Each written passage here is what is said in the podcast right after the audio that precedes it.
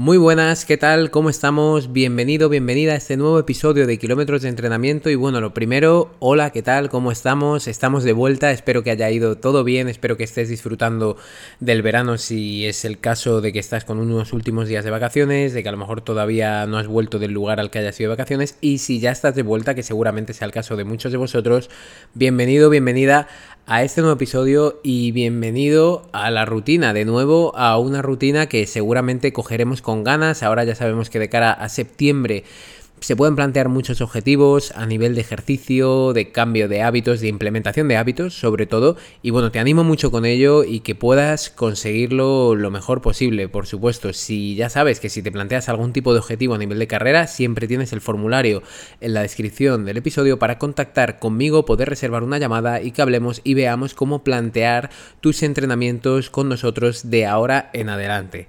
Y hoy vamos a hablar de un episodio que no es de temporada, en el sentido de que no vamos a hablar de cómo implementar hábitos ahora en septiembre que volvemos a la rutina o estos episodios que se ven mucho ahora, ¿no? Y que quizás muchos de nosotros necesitamos y no descarto que lo hagamos en un futuro y que hablemos aquí de cómo implementar hábitos. Ya tienes varios episodios sobre esto, sobre todo los del cierre de la temporada pasada, más en Navidades, la vuelta de enero, el cuando abrimos la segunda temporada, esta temporada de kilómetros de entrenamiento, en la que sabemos que en enero también es un algo parecido, ¿no? A veces a septiembre tenemos esa sensación de que queremos cambiar todo e incluso muchas veces más por excesos, ¿no? Que hemos hecho en verano o en la época de Navidades en general, en vacaciones. Bueno, te animo con ello, ya sean objetivos a nivel de rendimiento, sean objetivos a nivel de salud, quieras implementar un nuevo hábito, a por ello.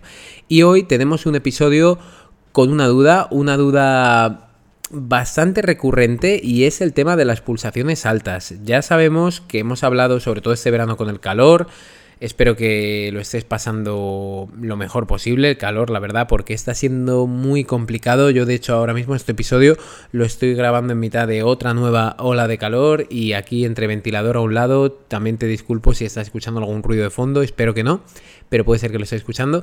Pero bueno, al final hablamos de pulsaciones, hablamos de por qué aumentan estas pulsaciones con el calor, qué nos lleva a tener las pulsaciones altas y vas a ver que te llevo mucho al episodio 73, hace dos episodios, en el que hablamos de cómo controlar las pulsaciones, de cómo podemos bajar las pulsaciones y de si eso es interesante en tu caso en concreto, en tu entrenamiento, y cómo realmente te puede ayudar el entrenar de manera correcta a que esas pulsaciones sean algo menores. Hoy vamos a hablar de algo similar, pero desde una perspectiva un poquito diferente y sobre todo desde la perspectiva de las pulsaciones altas, por qué suben y qué puedes hacer realmente para evitarlo. Vamos a poner y a escuchar la duda de la oyente de nuevo, muchísimas gracias por enviar estas dudas. Si me escuchas desde Spotify vas a poder enviar tu duda directamente en un enlace que vas a encontrar. Y si no desde otras plataformas, seguramente deje el enlace para que también puedas enviar la duda en el momento que necesites. Así que te escucharé y hoy vamos a escuchar a la duda que nos ha dejado la oyente. Hola Javier, muchas gracias por tu podcast. La verdad que me hacen mucho más amenos los entrenamientos y quería darte las gracias también por la oportunidad de poder eh, expresar nuestras dudas y que puedas resolvernoslas. Eh, esta es la mía que se refiere a si es normal que suban las pulsaciones tanto eh, durante la calor o en zona muy húmeda eh, por ejemplo, mm, tenían que, hoy por ejemplo tenía que haber entrenado en zona 1 a 145, 150 pulsaciones por minuto y se me han subido a 160, 165. He tenido que bajar el ritmo a 6, pero no había manera de, de bajar esas pulsaciones. ¿Qué recomendaciones das para poder bajar esas pulsaciones, poder seguir entrenando este verano? Un saludo y muchas gracias. Bueno, pues de nuevo, muchísimas gracias. Y antes de comenzar a responder, sí que decirte que encuentras links en la descripción relativos a todo lo que vamos a hablar y relativo al blog. Vas a ver que hay un montón. Tienes el link para contactar conmigo, tienes el link para enviar las dudas y los links con artículos de blog relacionados de lo que vamos a hablar de correr con frío, de entrenar por pulsaciones, de ritmos, pulsaciones y sensaciones, cómo buscar el equilibrio entre ellos, de correr con calor, de cómo aclimatarse al calor, o sea, casi nada, hoy va con un montón de información extra al capítulo. Y antes de comenzar con la respuesta de pulsaciones altas, ahora verás que cobra más sentido lo que digo. Hace unos días, cuando estaba escribiendo el guion de este episodio, pregunté a nuestros deportistas, a los deportistas que entrenan con nosotros, lo primero que les pregunté fue si duermen con sus relojes deportivos. Para que te hagas una idea, el 65% dormía con el reloj deportivo y el 35% no lo hacía. En el caso de que hubieran contestado que sí, que sí dormían con el reloj deportivo, les preguntaba que qué pulsaciones les indicaba el reloj que tenían en reposo. Y menos del 4% me indicó que tenían menos de 35 pulsaciones, bastante bajitas, ahora lo veremos. El 48% indicó que tenía entre 35 y 45 pulsaciones por minuto en reposo, el otro 44% entre 45 y 55 pulsaciones en reposo y el último 4% entre 55 y 65 pulsaciones en reposo. Solo dejo ese dato ahí para que tú también dentro de Spotify veas que hay una encuesta y vas a ver que puedes responder a lo mismo. Pues si quieres responder, perfecto. De cara a septiembre, como siempre nos proponemos nuevos hábitos, también me gustaría hacer que el podcast, siempre te lo comento, que sea un poquito más dinámico y que puedas participarte un poco más con los audios, con estas encuestas, diciéndome abajo en Spotify también qué te ha parecido el episodio. Y, y, bueno, hoy vamos a hacer un pequeño juego que si me sigues con ello luego te lo explicaré y que también puede estar bien. Pero ya, no me enrollo más, vamos directamente a hablar de las pulsaciones altas.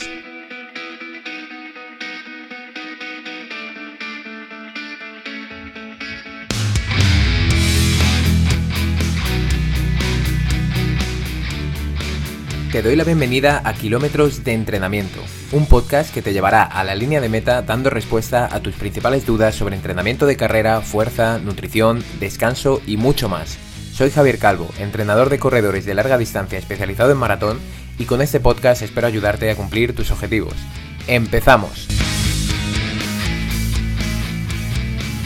Primero, la casa por los cimientos, ¿no? ¿Qué son las pulsaciones? Pues las pulsaciones o el ritmo cardíaco es la sucesión de sístoles y diástoles de la musculatura del corazón. La sístole es cuando el corazón se contrae, cuando se encoge, y la diástole cuando se relaja. Podríamos entrar de forma más profunda en si esa sístole es auricular o ventricular. Pero considero que para el episodio de hoy tampoco es necesario entrar tanto en eso. Al fin y al cabo queremos saber por qué tenemos pulsaciones altas y para ello es clave entender el proceso de sístole, de vaciado, principalmente el, golpe más importante del corazón, es el latido, ¿no? la sístole. Cuando se produce la sístole, la sangre del corazón sale disparada hacia todos nuestros tejidos. Debemos entender la sangre como un transportador de sustancias, ya sean nutritivas, energéticas e incluso tóxicas. Cada sístole tiene un determinado bombeo, una cantidad en torno a 60-80 mililitros de media en cada bombeo. Esto es lo que se denomina el volumen sistólico. Una vez la sangre sale del corazón, se dirige hacia las arterias y de ahí al resto de tejidos. Por lo tanto, las pulsaciones altas suelen ser un reflejo de algún tipo de estresor. Normalmente la frecuencia cardíaca sin ningún tipo de esfuerzo o estresor asociado se sitúa entre 60 hasta 90 pulsaciones por minuto. Durante el sueño estos datos deberían disminuir hasta 10 puntos y en algunos casos más aún. Sobre todo estos casos donde disminuye más y la frecuencia de reposo es más baja, se da en deportistas de resistencia, es lo que solemos denominar bradicardia. Por ejemplo, mientras escribo el guion de este podcast, me encuentro a 59 pulsaciones y ahora mismo grabando a 66. En cambio, cuando duermo suelen estar entre 38 y 48 mis pulsaciones en reposo aproximadamente. Como te venía indicando, el estresor que te lleva a tener pulsaciones más altas no suele ser el propio corazón. Y me explico. Puedes tener las pulsaciones altas porque ha aumentado tu presión arterial por algún tipo de estresor externo. Al aumentar la presión arterial es más difícil conseguir que la sangre circule de forma normal y esto hace que el corazón tenga que bombear más veces para conseguir el mismo volumen de sangre que estaba entregando previamente. Y por eso aumentan las pulsaciones, aumenta realmente el número de bombeos. Esto es solo un ejemplo para que puedas entender que las pulsaciones son un reflejo esto es solo un ejemplo para que puedas entender que las pulsaciones son un reflejo de mucho más. Al final, como vamos a ir viendo, van a ser un reflejo de si hace calor o no, de muchos factores o procesos que se están realizando en el cuerpo que no tienen exclusivamente eh, que ver con correr, por ejemplo, que creo que esa es una confusión que comete mucha gente, ¿no? Que pensamos como la carrera o la bici o el ejercicio lo medimos por pulsaciones, pensamos que realmente las pulsaciones es un indicador exclusivamente de lo que ocurre en la carrera y no es así, por eso el calor le sirve, o sea, sirve para aumentar, bueno, sirve, aumenta las pulsaciones, el alcohol, el café, el tabaco, muchos factores que hoy veremos, ¿no? de hecho, en, Instagram lo había comentado, ¿no? De este nuevo episodio mm, vamos a hablar de alcohol y de ejercicio físico y, vamos a ver qué relación tiene con el corazón, ¿no? Por ejemplo, entonces pues me parece un poco curioso. Lo dicho, las pulsaciones no son un reflejo 100% real de lo que está ocurriendo en nuestro cuerpo, pero sí se aproximan bastante también, hay que decirlo. En los últimos años las pulsaciones se han demonizado un poco dentro del mundo del entrenamiento, en mi opinión. Puedes haber oído que es mejor entrenar por ritmos, por sensaciones o por potencia. Pero no es así, o no tiene por qué ser así. Por supuesto que depende. Depende de muchísimos factores. Por ejemplo, si vas a correr y entrenar en montaña, es posible que las pulsaciones no te vayan a servir demasiado, eso es cierto. Como mucho te servirán como herramienta de análisis posterior. Los ritmos, por ejemplo, en montaña tampoco te serán útiles. Y otro ejemplo muy común es el aumento precipitado de la frecuencia cardíaca en algunas personas principiantes también. Eso es algo que hay que tener en cuenta. Estas personas que empiezan a correr se encuentran con un aumento de las pulsaciones mm, algo desmesurado o algo grande en comparación con personas con más experiencia. Sobre todo en los primeros minutos de actividad y luego se suele mantener a lo largo de la actividad que realicen. En estos casos lo más interesante es enseñar a las personas a evaluar las sensaciones de su cuerpo para que no se agobien principalmente y para que entiendan que es una parte del proceso de entrenamiento. Las pulsaciones también nos sirven como indicador de carga interna. Como puedes estar vislumbrando más o menos, nos indican la intensidad de muchos procesos que están ocurriendo dentro del cuerpo. Así que salvo casos concretos como algunos que te acabo de comentar, las pulsaciones sí que son una gran herramienta para evaluar el entrenamiento de resistencia en muchos casos. O sea que tampoco pasemos a demonizarlo absolutamente o a decir que ahora solo se puede entrenar con estimadores de potencia o solo por ritmo. Creo que es un valor que debemos tener en cuenta, pero saber utilizarlo bien. De ahí parte todo, porque por mucho que tengas un estimador de potencia, por ejemplo, si no sabes interpretar los datos, pues bueno, vale, ok, lo tenemos ahí, pero tampoco sabemos qué está ocurriendo. Y creo que, bueno, el contenido que voy subiendo yo, tanto en el podcast, Instagram, en el blog, es con ese objetivo de que aprendas un poco más, de que lo entiendas un poquito mejor y espero poder estar consiguiéndolo porque de esa manera es de la que vamos a conseguir que entrenemos mejor y no caigamos en absolutismos de sí o no, blanco o negro, sino pues esa gama de grises que siempre te comento que vamos a intentar arrojar un poquito de algo de luz sobre ello. Entonces, vamos a arrojar luz en las pulsaciones altas, las razones más comunes o algunas de las razones más comunes por las que podemos tener pulsaciones altas.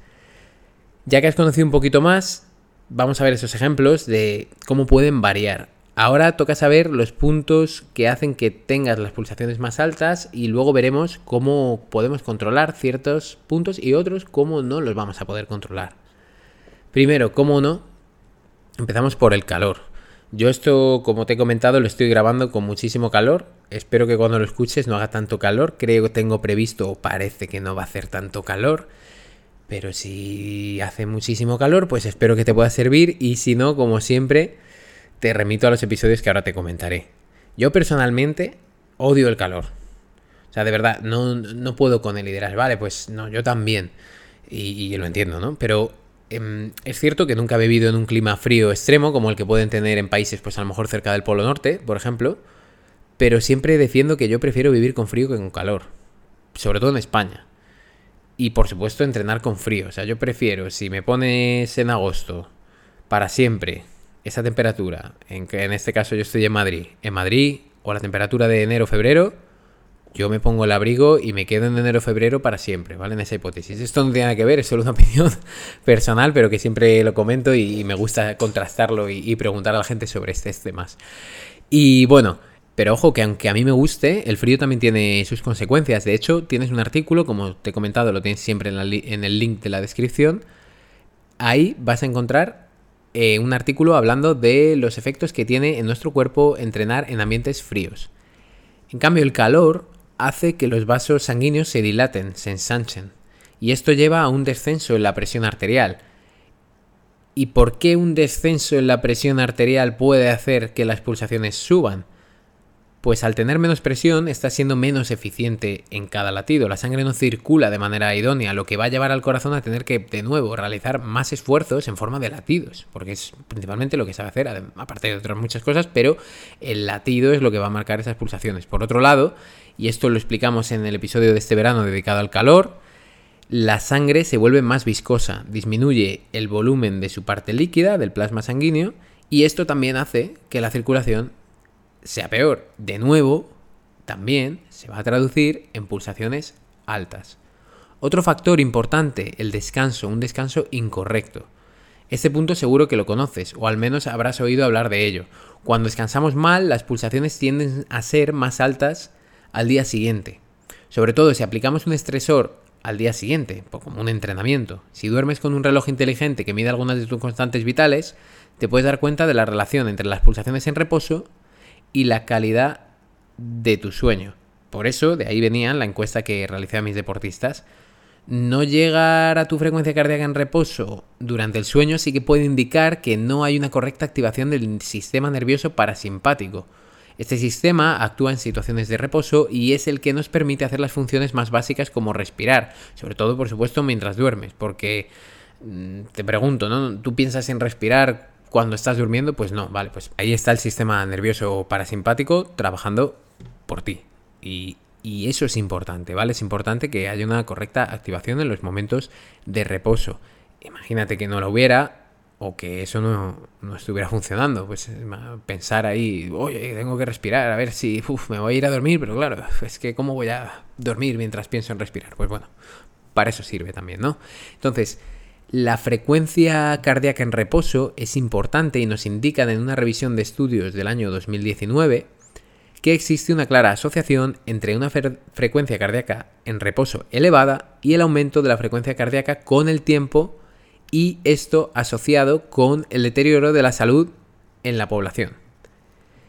No podemos tomar esto como una relación por decirlo de alguna manera, directa, pero sí es un factor que es importante controlar individualmente y controlarlo de la base, ¿no? Me refiero que si en momentos en los que sientes bien o te estás sintiendo perfectamente, estás en equilibrio, realizando ejercicio físico, sin estrés, no tienes muchos problemas, estás descansando bien, ese dato de la frecuencia cardíaca en reposo en esos momentos se puede tomar como referencia en caso de que tengas pulsaciones más altas en otros momentos de tu vida. De hecho, en otro estudio muy reciente señalaron una clara relación entre una baja variabilidad de la frecuencia cardíaca, que es el tiempo que pasa entre latido y latido. De hecho, cuanto menor sea ese tiempo y más regular sea ese tiempo entre latido y latido, más activación del sistema nervioso simpático, ¿no? El contrario al parasimpático que hemos estado hablando antes. Y esto, como digo, se relaciona eh, una baja variabilidad de la frecuencia cardíaca con el padecimiento de ansiedad o incluso depresión. De hecho, señalan que esos cambios en la variabilidad de la frecuencia cardíaca se producen por una mala higiene del sueño en muchas ocasiones, que más adelante veremos y vamos a hablar de esto en este episodio. Y también mm, en el futuro tengo pensado hacer un episodio hablando sobre el dato de la variabilidad de la frecuencia cardíaca, y aquí es donde pido tu colaboración.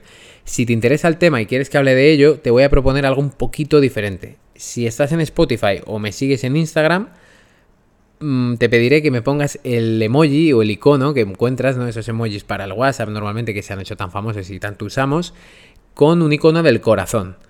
En el que te ha parecido este episodio del Spotify lo puedes poner, abajo del todo lo vas a encontrar, o en una publicación que voy a subir a Instagram hoy mismo, también puedes ponerme un icono del corazón y eso me va a servir para saber que quieres que hable de la variabilidad de la frecuencia cardíaca.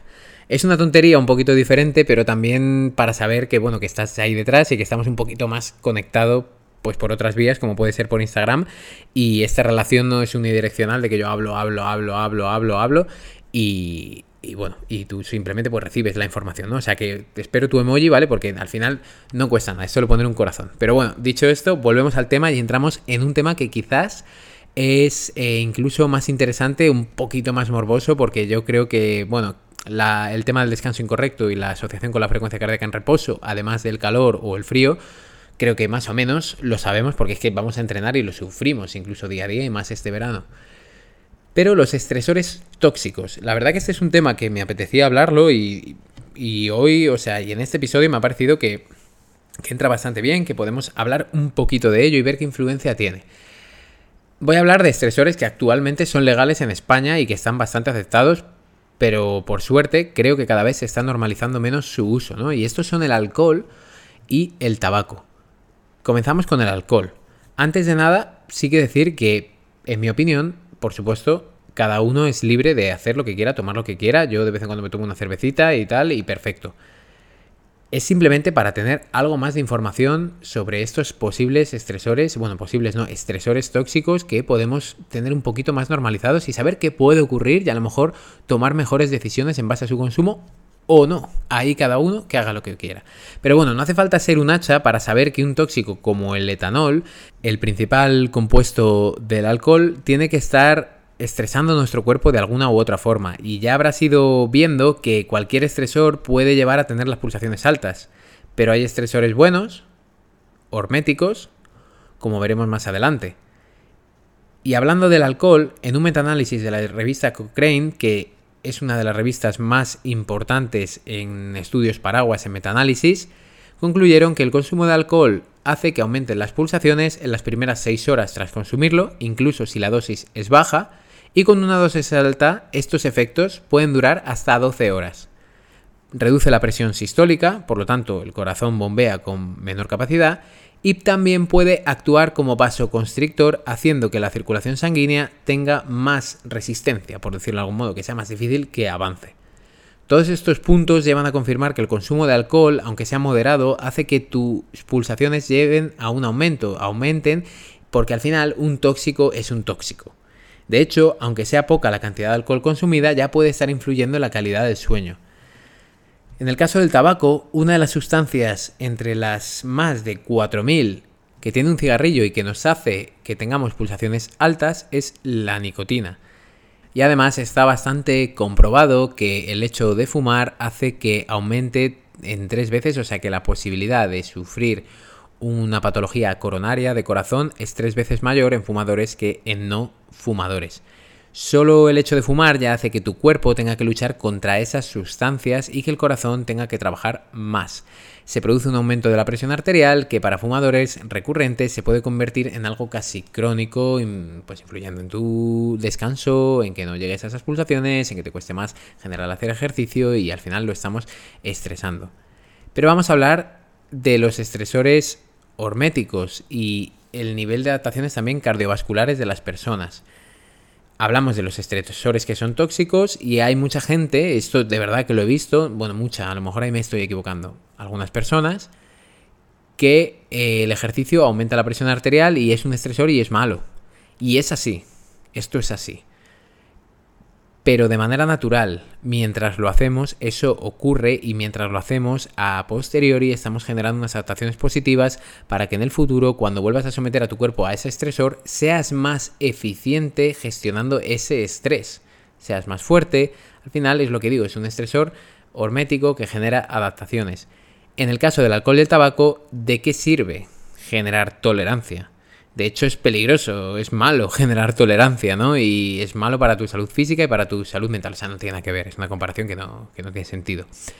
En cambio, el ejercicio es fortalecedor, esas adaptaciones te sirven incluso para luchar en contra de los estresores tóxicos.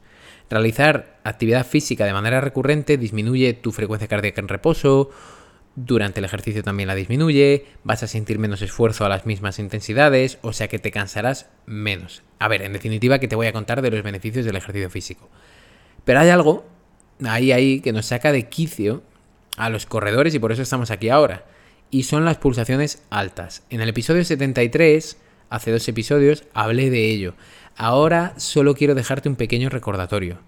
Es normal que puedas tener pulsaciones más altas en verano, por ejemplo Puede ser común que estés entrenando con bajas pulsaciones muchos días y de repente un día pues las pulsaciones sean más altas. Esto es completamente normal. No debes centrarte en analizar todos y cada una de tus sensaciones en cada uno de los entrenamientos. Esto suele llevarnos a error y nos lleva también a un sobreanálisis. Mide el progreso a medio o largo plazo. No te centres en que he salido hoy, me encuentro mal, hace calor, pero yo me fijo en las pulsaciones y es que en el fondo es que hace calor y punto. Y a lo mejor dentro de dos meses, cuando pase el calor, bueno, esperemos que menos, cuando pase el calor, vas a estar bien e incluso esos entrenamientos que has ido sacando con unas sensaciones un poquito peores te han dado buenos resultados al paso del tiempo, al medio, largo plazo, como digo. Si estás en un proceso de entrenamiento duro, como un maratón, por ejemplo, y comienzas a ver que tus pulsaciones en reposo son más altas, que estás empezando a descansar mal, sí puedes preocuparte un poco más si estás entrenando mucho, como digo, y comenzar a analizar eso, ¿no? Que no estés entrenando demasiado, a lo mejor estás metiéndote demasiada caña, hablando claro, ¿no? Y eso es importante analizarlo.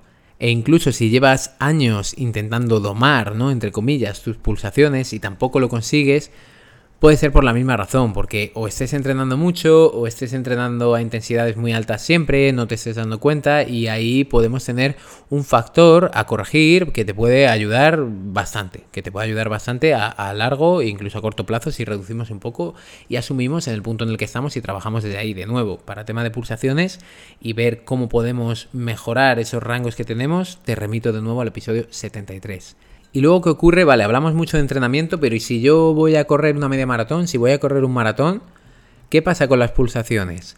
¿Pulsaciones altas en carrera es algo normal? Mm, no, no lo es. Pues mira, yo una norma que siempre pongo a mis pupilos es que en carrera no vamos a mirar nunca o casi nunca las pulsaciones. No se puede planificar una carrera a larga distancia en base a las pulsaciones, por varios motivos. Seguramente debido al nerviosismo, en la línea de salida ya las pulsaciones sean más altas de base. Por ejemplo, yo en la maratón de Madrid, cuando bajé de las 3 horas, como tenía eso entre ceja y ceja, había entrenado mucho, me metí mucha presión, creo que te lo he comentado alguna vez, pues cuando salí, no te exagero, y con banda de pulsaciones bien medido y todo, estaba en torno a 160 pulsaciones, más o menos, un poco más incluso, antes de salir, o sea, eso en parado por lo nervioso que me puse. Luego creo que me pudo pasar algo de factura durante la carrera porque, claro, al final eh, son unos rangos muy altos y eso es debido al nerviosismo. Ten en cuenta también otro factor por el que no te recomiendo medir pulsaciones en carrera o al menos organizar tus estrategias de carrera en base a las pulsaciones es que a medida que aumentes kilómetros las pulsaciones aumentarán por la propia realización del ejercicio. También en situación de fatiga, cuando ya entres en esa situación, las pulsaciones altas están aseguradas. Otro factor es que el daño muscular que se produce a lo largo de los kilómetros es algo contra lo que el cuerpo tiene que luchar. La sangre realiza múltiples funciones, como hemos hablado. No es el único reflejo de lo que está ocurriendo con tu running, por decirlo de algún modo. No es que sea un análisis de tu carrera en concreto las pulsaciones. Oye, si tú tienes daño muscular estás en kilómetro 33, ya te digo que si miras el reloj y tienen las pulsaciones altas, no es solo porque tu ritmo esté asociado a las pulsaciones y punto. No, no es solo eso. Factores aparte del daño muscular que tenemos en carrera, pues posible deshidratación, desbalance en sales minerales, ingesta de carbohidratos y la digestión que estamos realizando mientras corremos también puede aumentar la frecuencia cardíaca. O sea que por estos motivos es normal tener las pulsaciones más altas en una carrera.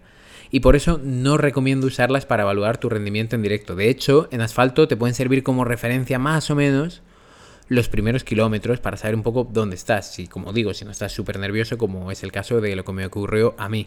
Pero para los que corráis en montaña, ya podéis olvidaros de las pulsaciones. Y ahora sí, pasamos al último punto, que serían las medidas, ¿no? Que podemos tomar para combatir estas pulsaciones altas y me gustaría pues darte estos consejos que vayan al menos al grano, ¿no? Que te ayuden a bajar eh, o atajar las pulsaciones de forma general. Porque como te he comentado en el episodio 73 me centro en esto pero desde el punto de vista del entrenamiento exclusivamente. Y vamos a ver un poquito más un tema más de hábitos, de ver qué podemos hacer fuera del entrenamiento para descansar mejor y que veamos que esos datos no son tan altos de manera crónica, por decirlo de alguna forma. Lo primero, creo que por lo que hemos ido hablando vas a decir, vale, tiene todo el sentido del mundo. Cuidar el sueño y evitar estresores tóxicos. A veces podemos entrar en una rueda. En una rueda con estresores tóxicos, con mala calidad del sueño. Ahora en verano también pasa mucho, ¿no? Porque dormimos con calor, a lo mejor hemos ido a cenar, hemos cenado mucho, eh, hemos bebido y me voy a dormir en una hora. Acabo de cenar y de beber y me voy a dormir en una hora. De hecho, el consumo de alcohol sabemos que está bastante instaurado en España y somos el segundo país en frecuencia de bebidas alcohólicas, en frecuencia de consumo. En, total de consumo no, pero por decirlo de algún modo, eh, los que bebemos de manera más recurrente, aunque sea menos cantidad, pero bebemos más veces.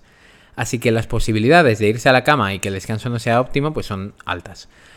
Una buena noche de sueño es un seguro a nivel de pulsaciones al día siguiente. A la hora de mejorar la calidad de tu sueño hay factores clave. Primero, evitar la luz derivada de dispositivos electrónicos antes de ir a dormir o luces intensas en general. Cenar pronto también sería el siguiente punto y dejar un buen espacio de tiempo entre la cena y la hora de irte a dormir. Otro factor importante es que el dormitorio se encuentre lo más fresco posible, sobre todo ahora en verano, intentar ventilar y todo. Claro, esto en invierno no aplica. O sea, una cosa es fresco y otra cosa es congelado. No, que estemos bien, que podamos dormir con una sensación de frescor. Evitar estrés. Sé que es fácil decirlo, pero no, no hacerlo, es difícil hacerlo. No hacer ejercicio antes de la hora de dormir, sobre todo si el ejercicio es intenso. Dormir al menos 7 horas y evitar el alcohol y el tabaco. Esos serían los principales para el cuidado del sueño. Y luego, a nivel de entrenamiento, ¿qué es lo que podemos hacer? Las claves para mí en el sentido de entrenamiento y la asociación a las pulsaciones altas sería, lo primero, si sales a entrenar con calor, asume que las pulsaciones son más altas. Eso es así. Puedes bajar un poco el ritmo, sobre todo si quieres hacer un entrenamiento con pulsaciones, pero tienes que entender que las pulsaciones pueden ser más altas. Aprende y fíjate más en tus sensaciones. Aprende a entrenar por sensaciones. Fíjate en ellas y entrena en base a las sensaciones en otros momentos del año también para conocerlas mejor. No digas, vale, pues en verano tiro por sensaciones, pero no me aclaro muy bien, pero en invierno como todo va bien, solo entreno por pulsaciones. No, intenta que en invierno también pues tengas esa evaluación de tus sensaciones para luego cuando llegue el verano que digas, oye, pues tengo que bajar el ritmo porque en el fondo esas sensaciones no están asociadas al tipo de entrenamiento o el objetivo de entrenamiento que quiero cumplir hoy, ¿vale? E ir poco a poco aprendiendo a entrenar por sensaciones, que es bastante importante. Otro punto importante, si eres principiante, es normal que tengas las pulsaciones altas. Tus zonas de entrenamiento están muy reducidas, cualquier cosa te supone un gran esfuerzo. Entonces, tenlo en cuenta y aquí de nuevo, episodio 73. Camina también si es necesario para cumplir con el entrenamiento de baja intensidad. Aquí ya sabemos, al caminar, lo primero, dejar el ego a un lado, da igual lo rápido que seamos o lo rápidos que, que, queramos ser, que este es eh, uno de los factores más importantes, ¿no? Que muchas veces no es tanto que seamos... Eh, o que queramos, que debamos caminar para bajar las pulsaciones, sino que es difícil dejar el ego a un lado y decir, oye, yo quiero ya llegar a correr a 5 minutos el kilómetro, pero es que realmente por sensaciones y por pulsaciones y todo, actualmente no lo podemos hacer. Entonces, bajar un poco ese ego y decir, oye, venga, que realmente tengo que intentar bajar un poquito las pulsaciones y tengo que cumplir con el objetivo del entrenamiento y punto. Lleva una banda de pulsaciones siempre va a ser mejor que medirlas a través del reloj. Cada vez van mejorando más los sensores ópticos del reloj, pero con la banda te aseguras al 100% de que las pulsaciones que os estás observando son 100% fiables.